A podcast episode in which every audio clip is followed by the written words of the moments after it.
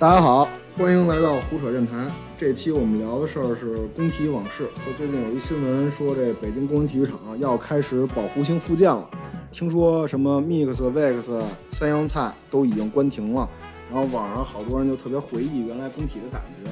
那所以呢，我们今天请来了几位跟工体渊源颇深的好朋友。第一位是北京国安资深球迷曼曼老师，曼曼老师。大家好，呃，我是北京国安多年的球迷，曾经也，呃，狂热过、青春过、热血过，但目前劲儿稍微有点过去的曼曼老师。得嘞，然后第二位是北京国安队资深球迷王浩老师。原来我看北京国安最近一场比赛还是他带我去的。王浩老师给大家打一招呼。大家好，我是王浩，一名普通的国安球迷，啊，正在热血的追求国安中。行行，最后一位是工体的老土著，也是我的好哥们儿杰瑞老师。然后与此同时呢，他还是工体酒吧业的从业者。杰瑞老师跟大家打一招呼。大家好，我是杰瑞，住在工体。行行行，大家这一开始没放开，咱先开始吧，就聊吧。就是大家看见工体改造这则新闻了吗？都看了看了看了，行刚刚看到，行，刚刚看到可还行。那你们看见这新闻都是什么反应啊？就工体对于你们来说是一个什么样的地方？曼曼老师，要不您先说。对于我来讲，现在工体要改造，然后我了解到的是说要迁到丰体那边做一段时间，是吧？呃，我的真实感受就是，终于不在三里屯这儿堵车了。对，您您呢？呃，我的感受肯定是不舍，因为毕竟去年最后一场在工体结束之后，想着今年还能在工体看几场，但因为这个疫情的原因，导致直接就没有希望，直接就改降了，然后迁到丰体。对，还是不舍，很非常不舍。反正就是我对于看这则新闻，我觉得这工体拆迁，我先担心的是那雕塑会不会拆。然后最后昨天还特意翻了一下那个新闻，就看那雕塑都给迁移了，到时候二三年的时候再给搬回来，觉得挺有意思的。然后但是就是说这工体，我对国安也没有特别深的那种感情吧，就是不太爱看球，所以说就是也不是特别有所谓。然后那宇铎呢，你呢？你家门口拆了，呃，不是保护性改建了，您什么感觉？当时看见这新闻？我倒没有什么感觉吧，反正改建前和改建后应该都影响不了堵车这个事儿吧，可能就施工期间可能稍微好一些。原来原来堵车的时候，你什么心情啊？就看原来堵车的时候算是比较糟心吧，根本出不去门，基本上得走出个两到三站地才能说说打上车或者是去坐车也好。哦，行，你看过北京国国安的球吗？我不太懂球，没哦看过没看过国安的球。就在你家楼下，你也不看啊？每天人都太多了，我也不太就是爱看这些这体育项目。我觉得他肯定是懂一些，只不过在谦虚的说，毕竟耳濡目染，是不是？行，那下面就专门问问球迷吧，就球迷两位资深球迷，就是你们第一次来工体看球的时候什么时候啊？就大家还有印象吗？就第一次与国安和工体相遇的日子。呃，应该是我小时候，具体是哪年我不记得了，但是场景是这样的：我爸带着我和我哥，然后去现场看球，怎么去的我不记得，但是我印象尤为尤为深刻的就是那个你进去以后，在门口会买那些周边嘛，嗯，周边买一个小号啊，然后到里边吹吹号啊，国安、国安、北京国安这些东西，吹吹号啊这些。呃，目前呢，呃，对于这场比赛的比分儿什么情况，我印象中应该是跟实德去比的。呃，什么情况？我因为那个时候太小了，其实印象不是很深，但是那个号一直在我们家大衣柜里边珍藏着。那那号还长什么样？您能给描述？能啊，前边儿吹的这块儿是一个白色的球状，足球状，底下是红、黄、蓝三根儿，然后然后就就很有节奏吹嘛。就我觉得那个时候看球的应该都知道怎么回事。目前现在应该还有吗？有的还有的，还有的。OK，就我我反正我也知道您说的那个，就是一吹那东西就弹出去那个，就感觉跟那一小蛇似的那个。啊，并不是，那只有在庙会里边才会看见。哦，对不住对不住，我第一次跟跟那工体看球是小学吧，那会儿天天我看足球周刊，我特喜欢曼联，还会唱那曼联队歌呢。然后就他那个曼联有一年来那个来来来来来国安踢友谊赛，然后当时刚签，应该是刚签 C 罗吧，还是刚签鲁尼啊？啊，然后就看，然后踢了一北京国安一三比零，然后那票票根儿我现在还留着呢，搁我们家那儿挂着，还假装了一个那个有一前锋叫范尼的签名儿，对对对。对我就记着，我还记得当时好像有一北京国安哪球员来着，拍了 C 罗一下脑袋，当时杨浦好像是，哦是吗？好像是杨浦。呃，反正就是大家还跟那儿起哄，就是看台上就骂 C 罗，就还挺有意思的。就那会儿我第一次看足球，也是我第一次就是来工体，啊就觉得那会儿工体为什么老骂人啊，就挺不理解。然而那个时候你是作为一个曼联球迷参加的，对对？对对对，我还穿上一曼联球衣，专门去西单买的。嚯，哎呀妈呀！那您呢？呃，我第一次去工体还是记不清了，但我第一次看国安比赛的话是去的丰体，当时印象比较深刻，踢的是广州恒大前身叫广药白云山，然后当时徐亮还在广州呢，然后进了国安一个直接任意球，印象特别深，但最后那场国安还是赢了，然后跟我爸一块儿开车去，然后比较激动吧。你你你爸当时那车好停吗？但是风体应该挺好停的吧？行说那那会儿车也不算多嘛。我反正零七年，哦，是是，我当时我记得去工体那会儿看曼联那比赛，就是我当时就也小，就觉得我操，那那太太难太难停了，然后走路太累了。我说怎么那么难停？我再也不看球了。那杰瑞，你没看过球？你没看过球？你这个，你你这也没听过演唱会啊？演唱会也没听过，球也没看过。但是这个球虽然没看过，但是我哥们儿的父亲特别爱看球。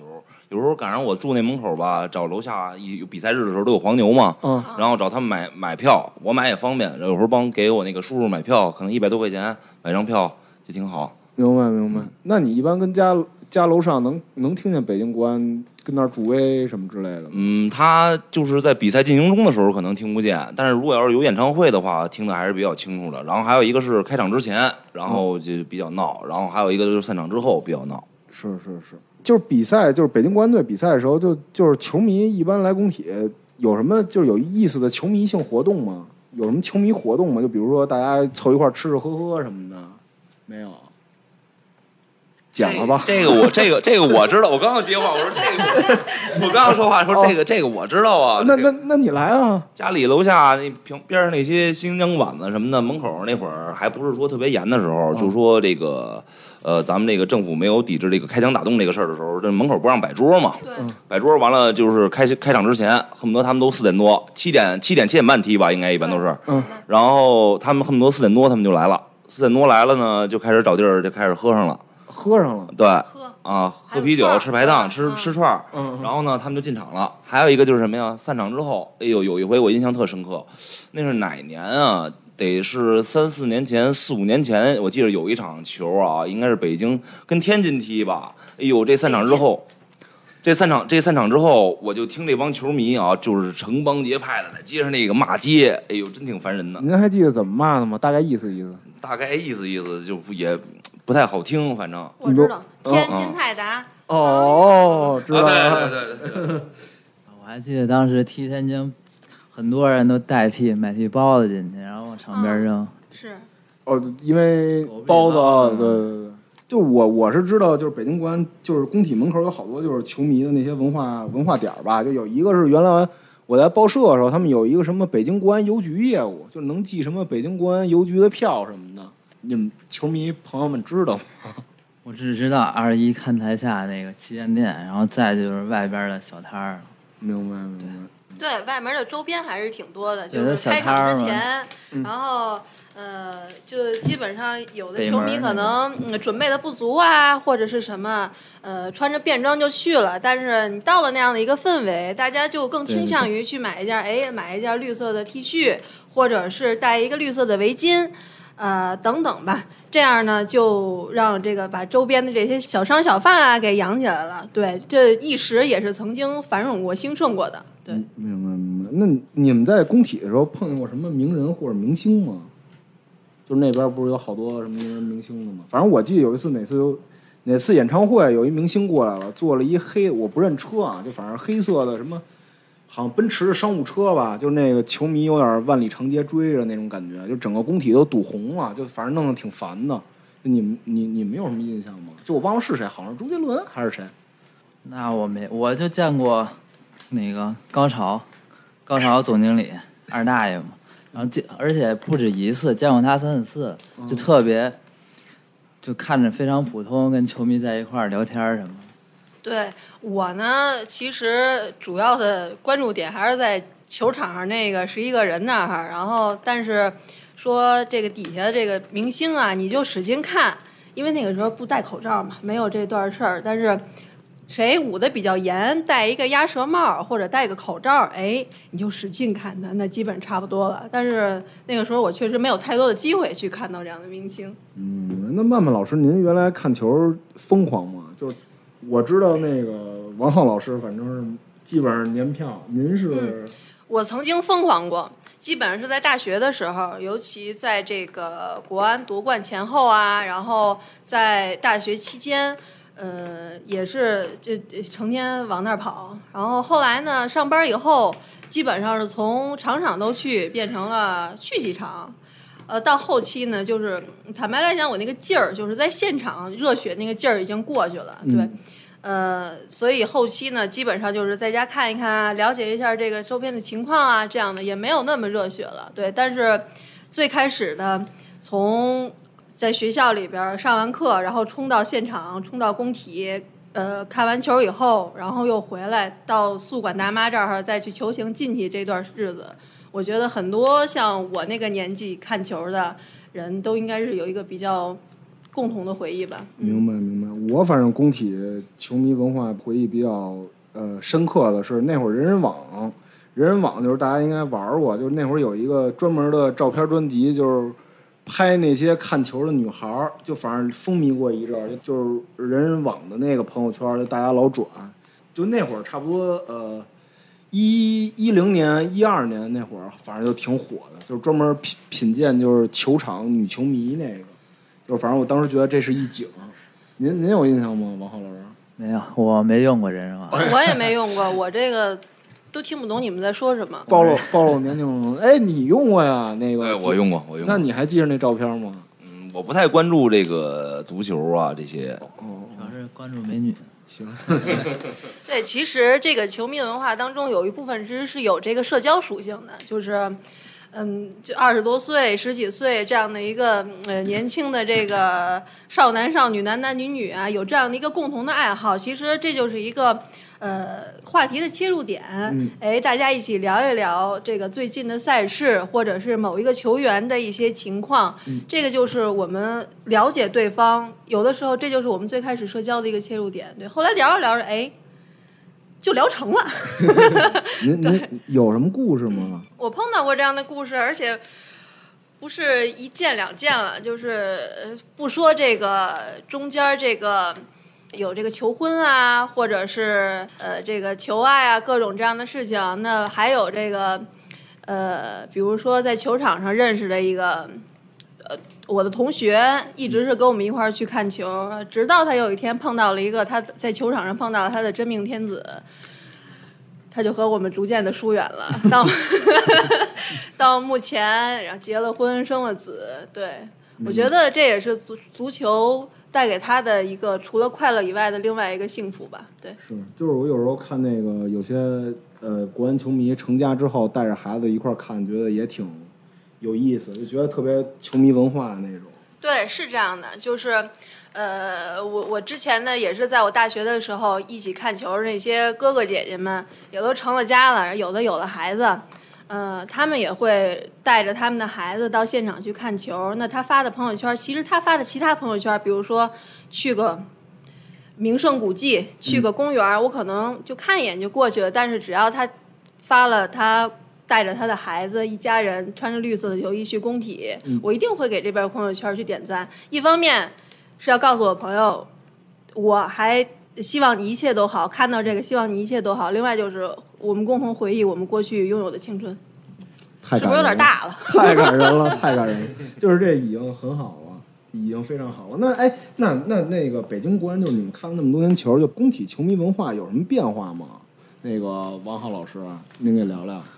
我觉得文化就是越来越成熟，就像最早最早那几年，确实京骂是非常频繁的。就一场几乎场场骂，但最近这几年，就看到网上那么多人说京骂，我其实觉得就是不太准确的，因为我这几年几乎是场场都去的，然后京骂几乎很少，没不说每场没有吧，就是最多一两次，而且是频率降的非常低，就两三场有一次骂一次，具体骂一次。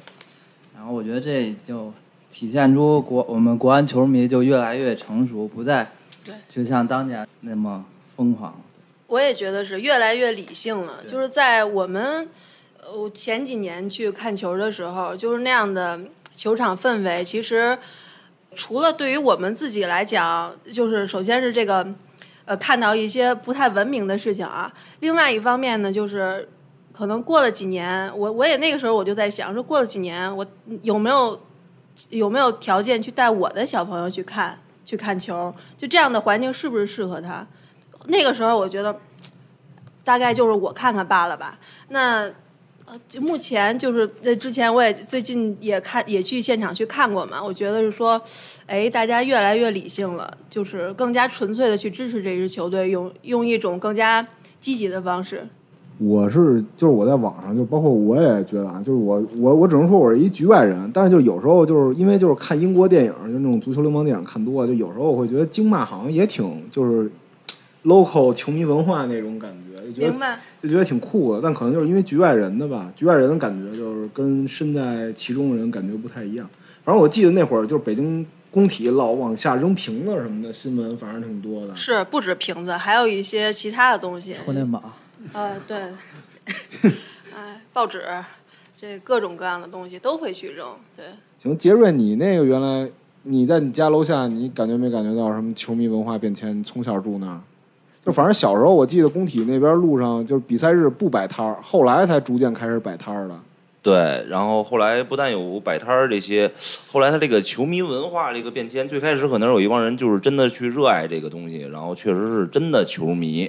到后来呢，可能就是说变成一种跟风，就像您刚才所所说的这个经骂，可能就有的人就是真的为了去看球，他骂呢，也就是说他去发泄自己内心中的激真生气激情，他确实真真真生气。但是后来有的人去就是什么，就是为了跟风。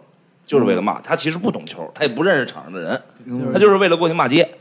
你还记得咱那会儿有一叫十三号上的那个，你还记得吗？就原来咱认识一人，就是那个十三号上，您还记得吗？就人人网弄得跟足球流氓似啊，的。有点有点印象。他们可能就是说，在懂球的同时呢，可能也稍微有点变味儿了吧。明白明白，就反正那会儿老打架，然后说比如站位什么的就给人揍了，反正挺野蛮的。对，这个就是一个很不好的一个负面影响。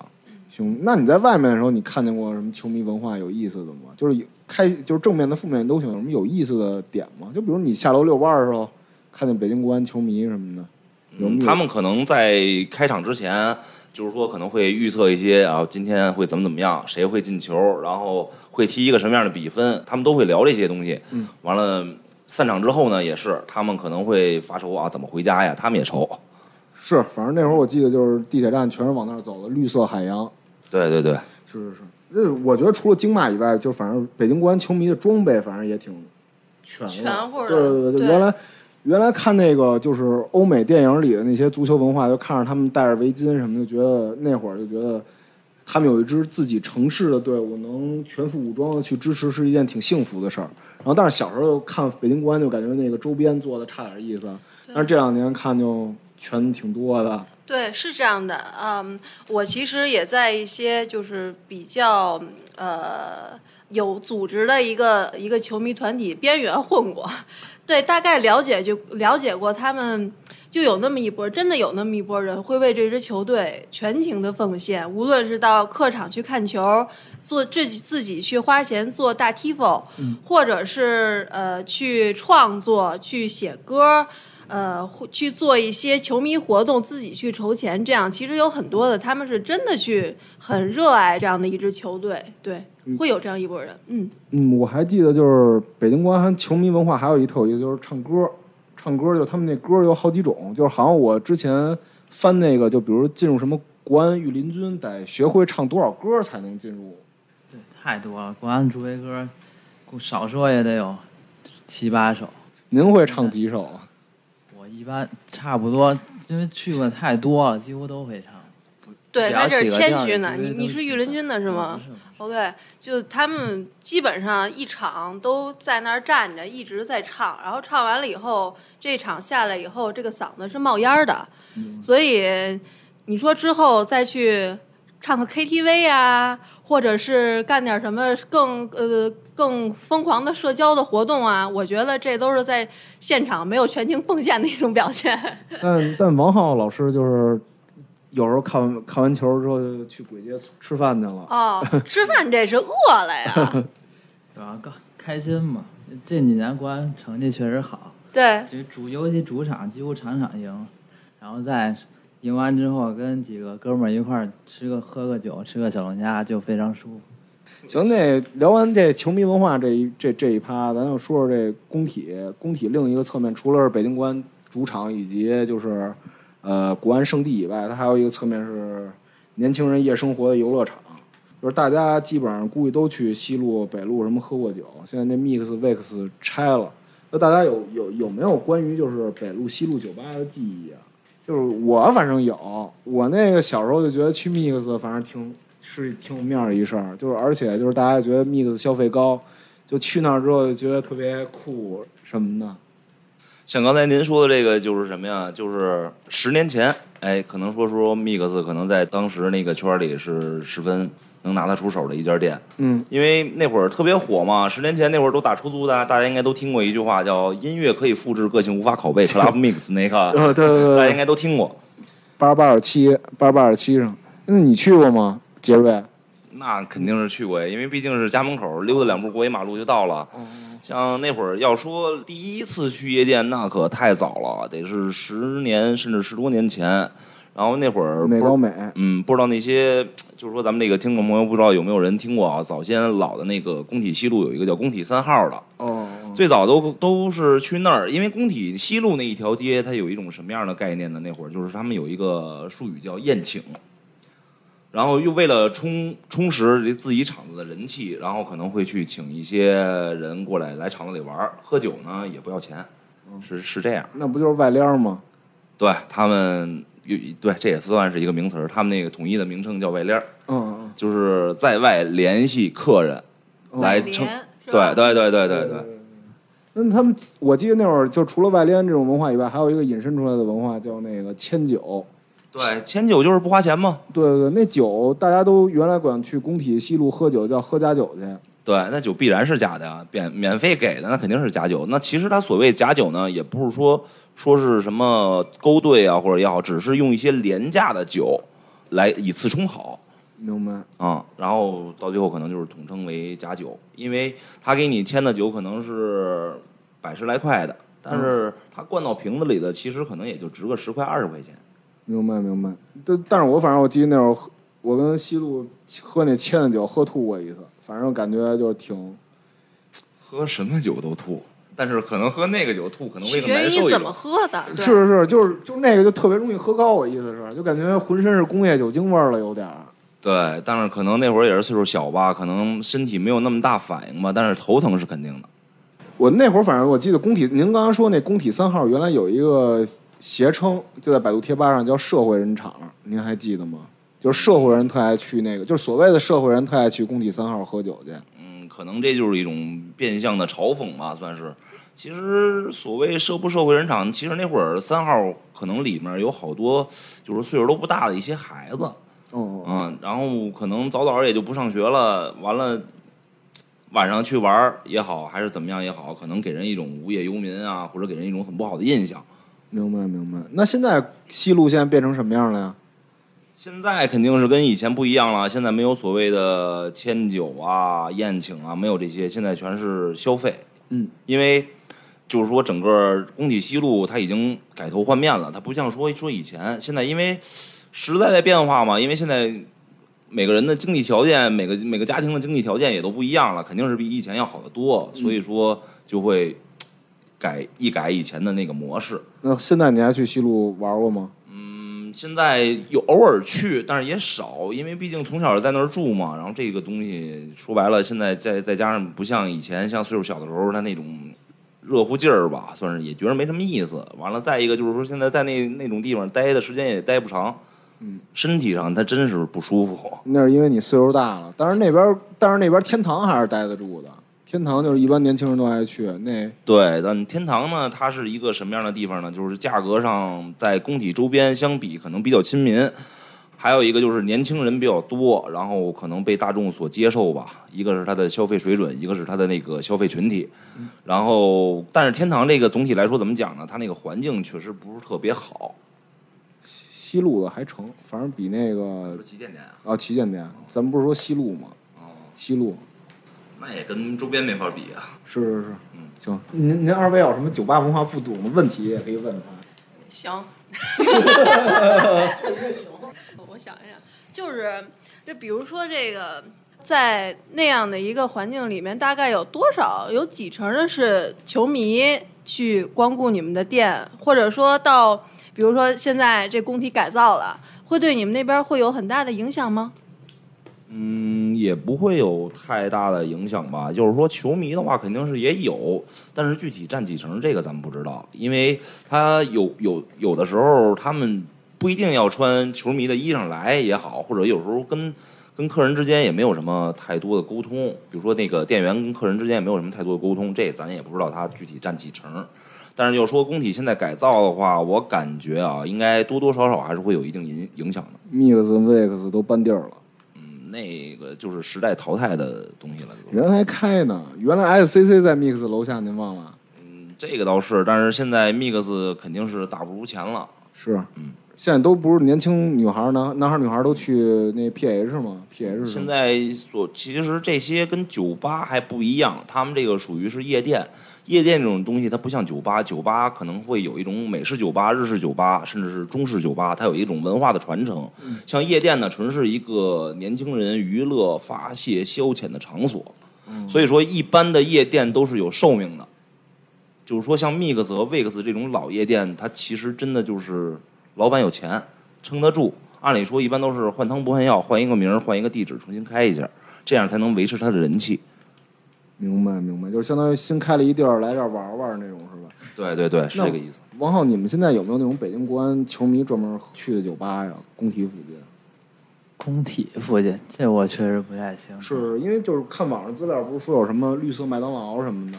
东四十条地铁站出来，往东走几步就是麦当劳，然后改成绿色。是，对，行 现在也改成红的了，是吗又变成红的了。那那那那就再聊聊这工体酒酒文化的这个故事吧。就你原来也是工体那个工体那边酒吧文化从业者，就是有好多大家不知道的事儿，就聊聊你原来酒吧里的一些见闻吧，就在工体上的见闻啊。要说酒吧里的见闻，确实是有，但是我所在的位置呢，也不属于是纯是工体，可能算是工体附近吧。而且我那个地方呢，是也属属于是酒吧，也不属于是夜店的那个范畴，可能会遇见形形色色的人。当时我们那个店里可能是。呃，外籍人士比较多，哪儿人都有，然后跟他们也都有沟通，，蒙古也不能说蒙古的居多吧，哪儿人都有。但是咱们不说地域上的事儿啊，就说他们这确实这个不同国家的人有不同国家的人的样貌嗯和性格，可能概括来讲，蒙古人可能确实有点马背上民族的那股劲儿，嗯，有点野。说白了就是。他们可能喝完酒之后会干干一些出格和失态的事儿。那你们追着蒙古人到大使馆是怎么回事你别直接问这句啊，哦那是不是这不是咱俩私底下聊的吗？你得先把这句引出来呀、那不是咱俩在家躺床上聊的事儿吗？你上来就直接问啊！嗯，那你那个在那儿的时候，就是都你得问，你等会儿啊，你得问他们，像蒙古人他们干过什么出格的事儿啊？您举个例子，什么这种？啊，那您细说说，就是他们干什么出格的事儿了呀？说一个我印象比较深刻的一个吧，因为当时我们这个地方虽然说在工体西路周边，然后它实际上属于是日坛附近。嗯，早先那边好像全都是这些酒吧，然后接待一些外籍外籍这些人。然后可能有一回吧，有一个蒙古人啊，他喝多了，然后说着让人听不懂的话，骂骂咧咧的，最后账也没结。转身就走了。我们要去找他的时候呢，他他用生硬的中文跟我们说：“你们的服务如何如何的不好，你们的酒如何如何的不好，反正就不想结账。”完了，到最后还骂我们的员工，然后甚至还动了手。我们这个肯定不干啊！然后保安让保安去控制他，说说，然后我们让报警，然后让让那个警方来去进一步解决。到最到最后，这哥们儿转身就跑了，然后我们的保安就在后面追，追到最后呢，这哥们儿直接跑进他们蒙古使馆了。蒙古使馆给他开门之后呢，我们只能在门口看着，也没有没有什么像样的办法。然后以后就再也没见过那个客人，就是这样，明白明白。最后那钱也没付是吗？没付。我反正我是观察到这文化，这文化我在那个天堂超市也见过。有一次我在天堂，就是那个那个那个，呃，那叫什么地儿来着？反正就不是天堂旗舰店，就是那个老天堂，就是厕所拉帘儿的那个那个天堂，就是门口他贴了一个就不欢迎入内，就贴了几张照片儿。就反正就是有人进来之后，他还说我们这里不欢迎你，然后你今儿听你这故事才知道，就容易惹事儿。嗯，因为因为像有时候不不光是蒙古人，嗯，然后有时候像英国人和日本人也会出现这种类似的情况，因为他们在他在咱们的印象里，英国人就是绅士，日本人就是刻板，嗯，都是给人一种彬彬有礼的感觉。其实越是这种在国家观念上给人整体感觉都很彬彬有礼的人，越是在喝完酒展现突出他另外一面。有什么个人观察吗？当然有了，比如说上一回有有一年，就是有一个英国人在我们这儿喝酒，他在吧台上坐着，喝着喝着喝多了，然后呢说喝多了，然后我说让保安去扶他去厕所，是吐一下也好啊，还是怎么着去拿水洗洗脸也好，他不去，就在吧台上趴着。过一会儿没人理他了，站起来了，朝着吧台撒了泡尿，嚯，这都是这帮人干出来的。那你干嘛了呀？那你当时他撒尿了，你干嘛了呀？就是擦了。这玩意儿掐了，我跟你讲，你别这么问，你就我这段我就不想说了，你打人家不行，不能这么说。哦，不能打人家。对对对，不能打人家。其实相比之下，这么一讲呢，可能美国人可能会稍微好一些，因为他在酒前与酒后都属于一种状态。都是不太行那种。对，都是 都是不太行那种。因为他们从小就在外面喝酒，从十七八岁还是二十岁法定年龄过了以后，他们每周都在酒吧里边玩儿。那个，我觉得是因为美国文化里边对于酒的文化还是比较浓重的。然后这些小年轻的，从十几岁、二十岁出头的时候就开始每周五啊，什么时候就去喝一杯，然后跟朋友聊聊天儿。所以我觉得他们是习惯了这样的酒文化，也不绷着，所以在酒后的时候不会出现不一样的举动。对，就是这个意思，就是不同国家有不同国家他们那个家庭教育的方式吧，可能算是。我想问一个问题，就是像我们这种夜店小白的话，第一次去怎么装出来像一个夜店老手的样子？这个没法具体概括吧，可能说给人感觉上，要不然就是什么呀，你一进来就挥金如土，要不然就是什么呀，一进来切记不要点整瓶酒。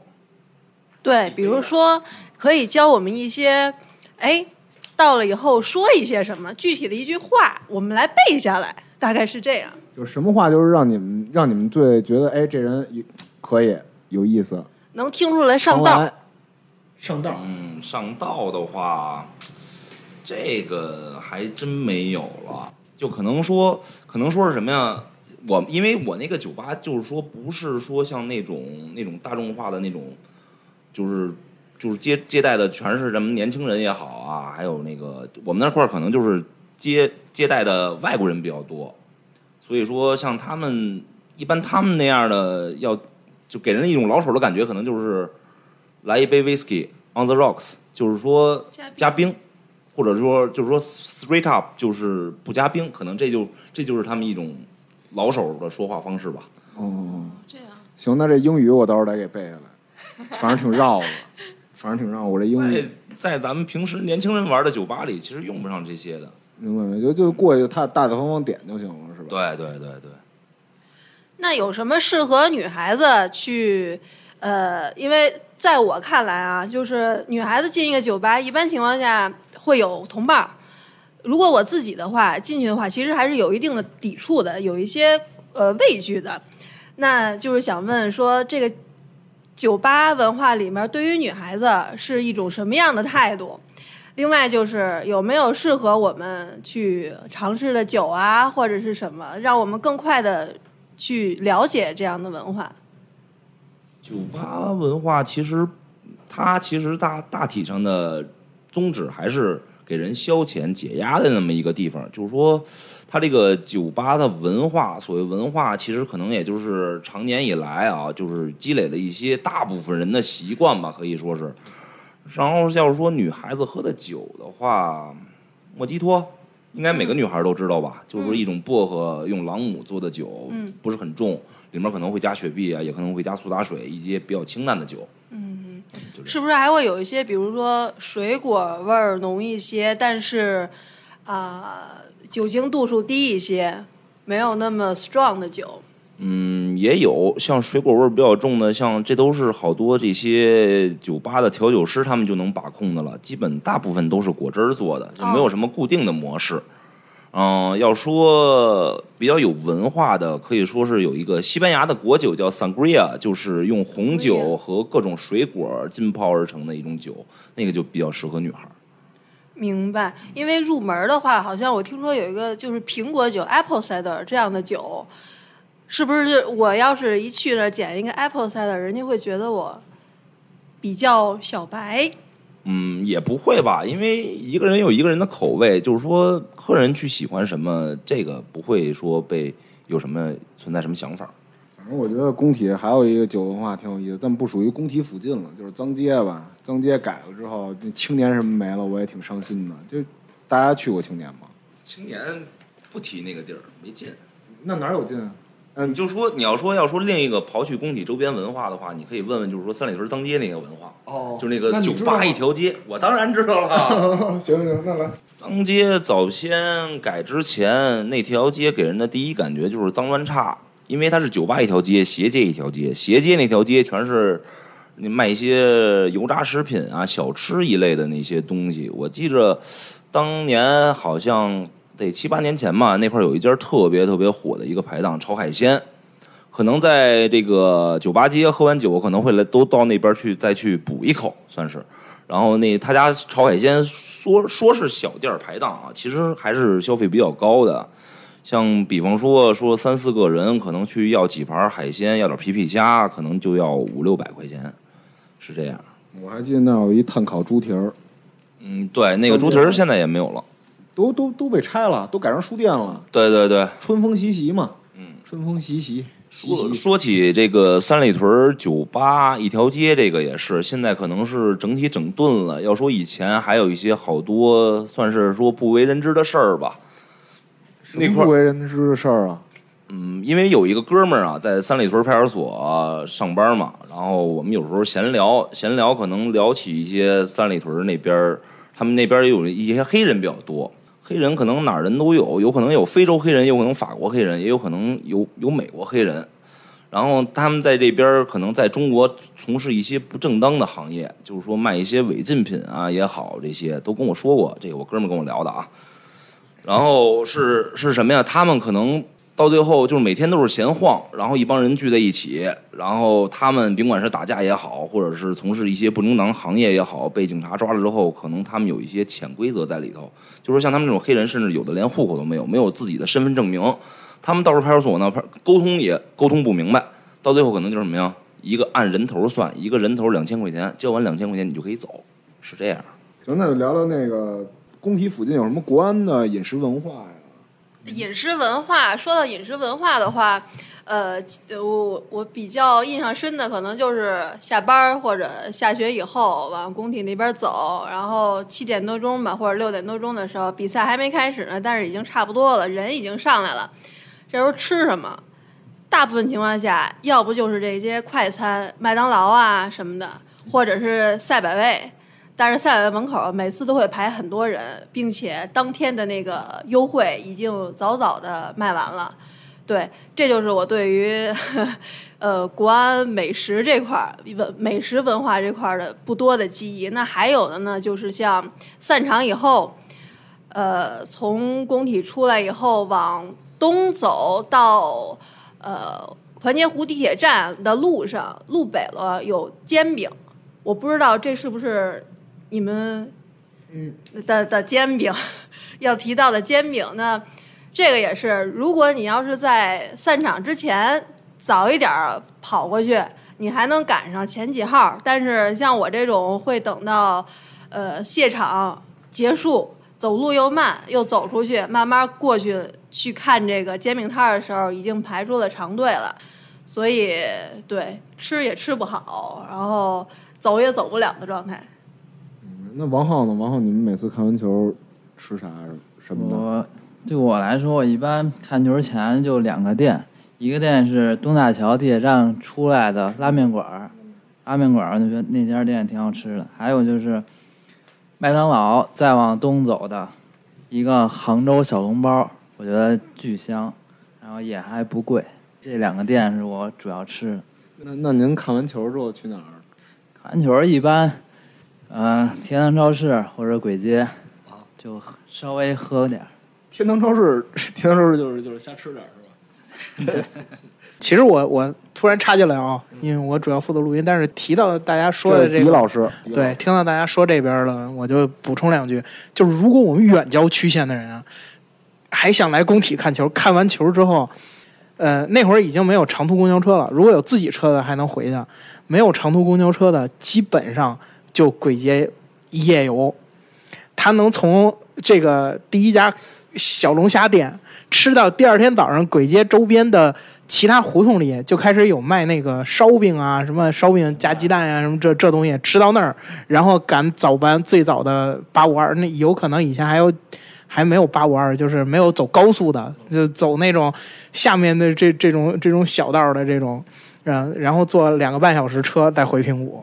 就是他们基本上就是一夜的消费，可能要比市区的人要多好多，因为就是去去宾馆住和在外边饭店吃一宿，可能还是在外边饭店吃点，然后点点啤酒，可能要便宜一些。这确实是我们前几年远郊区县球迷的痛苦。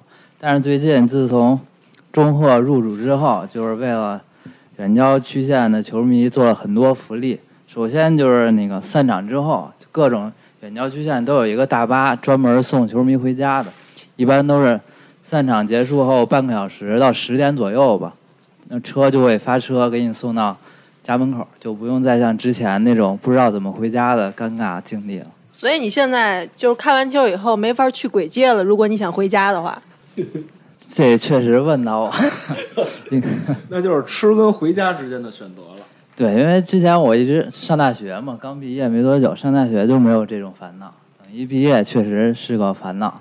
就我记得，反正就是原来那西路还是什么 Cargo 啊、美丽会、Babyface 那会儿，就是大家喝完酒、喝完假酒出来就，那会儿也年轻小嘛，就可能去不起金鼎轩，就两块钱地铁坐过来，坐过来蹦蹦完了，喝完了，然后就门口吃点，吃什么呢？就吃那个麻辣烫和那个大煎饼，然后但是就是那个，就大家都特爱吃，但是我也我觉得就特别不好吃，因为就大冬天的那麻辣烫也没也没什么避风的，就大家在寒冬里吃麻辣烫。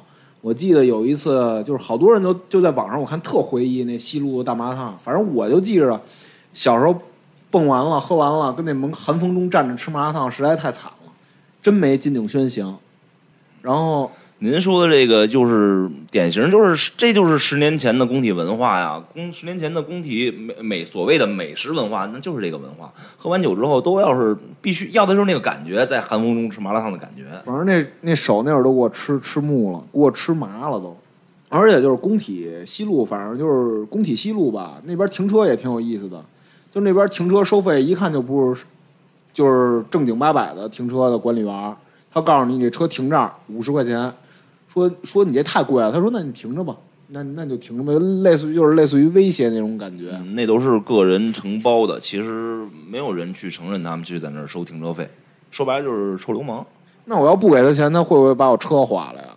这个你试试没准儿，你试试。那我还是别了，我还是别了。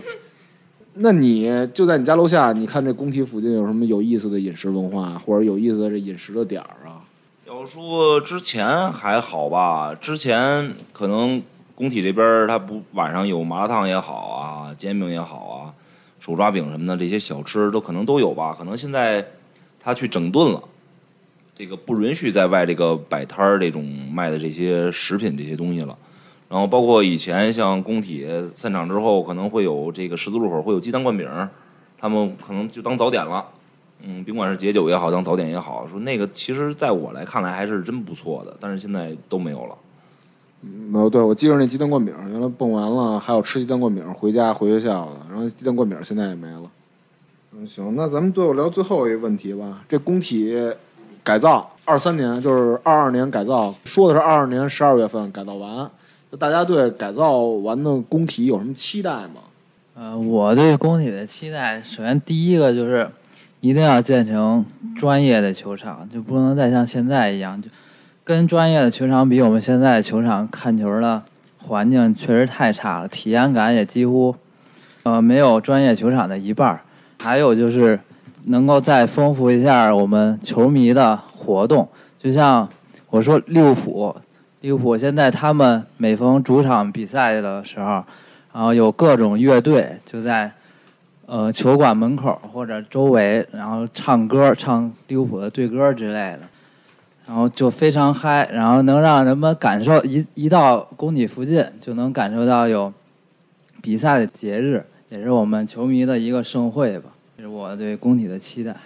然后我看那个网上报道说，那个工体到时候新工体出了之后，地下直接通地铁。应该挺幸福的，就是稍微远点的北京朋友再过来，就不至于那么舟车走过去了。对对对对，就不必舟车劳顿了，感觉还挺幸福的。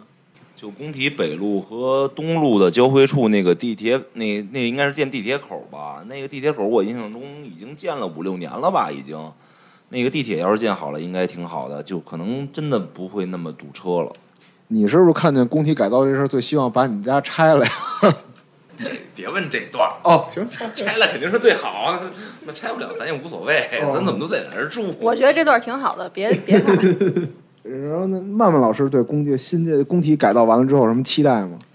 呃，其实我觉得，呃，这个工体之前也经历过大大小小的改造，呃，这次我理解应该是比较大规模的一次，呃，时间历史比较长的一次改造吧。我呃，其实希望说在二零二二年吧，那个时候，呃，真正又回到工体的时候，能够给我们一种焕然一新的感觉。另外，呃，就是可以为到现场的球迷提供更多的便利。杰瑞对这工体工体这改造之后有什么期待啊？嗯，其实对我来说没有太大的影响，因为毕竟家门口就住这儿嘛。要你说改造之后，你不希望不堵车了？给改造改造不堵车了？改造之后要说不堵车，那当然是最好的，但是我觉得不太可能。嗯我，觉得这改造应该不靠这个堵不堵车，应该不靠这改造来解决。错了错了错了。那那那你就一点期待没有是吗？我也不看球，啊，有什么期待？那你家门口变漂亮点不行啊？倒也行。我这真的我真没什么感觉，牵强啊你都不用问我。强我真没什么感觉。掐把他掐了吧，他没人气。行，那大家就是工体，就可能对每个人都有一个最辉煌的画面，就是对于大家来说，最辉煌的画面是什么样的？就是最辉煌的画面，就是印，就是觉得工体走起来了，就太狠了，那画面就是简直就是一个史诗的画面那种感觉。你们脑海里会有这这种印象吗？是零九年夺冠的时候，呃，夺冠以后，大家浩浩荡荡的从工体各个方向，然后走，一直走那条东西向的街，然后，呃，大家唱着助威的歌曲，然后，对，是那一段是比较，我觉得是黄金时代，您当时也在人群中，是在人群当中。那那那应该挺激昂的感觉。挺激昂的，对，是这样的，然后还比较难忘。我希望明年、后年在不远的将来可以再来一次。王浩同志，啊要说最黄金时代，确实夺冠那年就是当属第一了。但我觉得还有一场是，就是七二一大雨那一场，我觉得那当时也有两万多观众，然后我也在其中。我觉得那那场确实体现出我们国安球迷的凝聚力。就算那么大的雨，当时还有两万多观众在现场。虽然好像当时是输了，踢杭州好像是输了，对杭。州绿城。但我觉得这也不耽误我们球迷支持球队。我觉得站在那儿的都是英雄，聊不下去了。呃 我以为他要接呢，反正天儿要大雨那天，我我我当时我看的是转播，就我看的是转播，我记着是踢杭州绿城，但是北京国安球迷就感觉就是这话有点那个太戏剧性、太抓马了，但是我觉得就是挺像一尊尊雕塑的，就是他们都站起来了，都最后在最后就是比赛最后关头都站起来，然后那雨下特别大。解说我忘了怎么说了，反正意思就是说北京国安球迷真是太太不错了。当时那个我看比赛的时候，解说当时说具体说什么忘了，反正就说当时北京国安球迷都站起来，然后那个解说员就说北京国安的球迷凝聚力实在太强了，就反正当时大家都特别的紧盯着就是比赛板儿吧，就希望当时国安能够逆转。杰瑞，那你对工体最辉煌的画面有什么印象吗？或者是一个你觉得工体最美的画面？我觉得最美的画面就是改造完成之后吧，然后甭管是从交通上也好，然后从球迷的素质上也好，都提高之后，我觉得肯定是未来越来越好吧。以后肯定就是工体的黄金时代。行，那今儿反正就是聊得差不多了。我这也是第一次当主持，给这三位嘉宾糟践的够呛。也下次我好好努力，然后希望观众朋友们也 也也多担待吧。然后这期节目呢，将在那个喜马拉雅、荔枝，然后乱七八糟的平台上同步更新。然后呢，希望今天我我们聊天能让这个工体显得更立体，就是更真实的工体吧。也希望工体改建完后越来越好。然后咱们下期再见。下期曾老师、常鹏飞老师回来之后，他们应该主持的就比我强点。就我就谢谢大家，谢谢大家。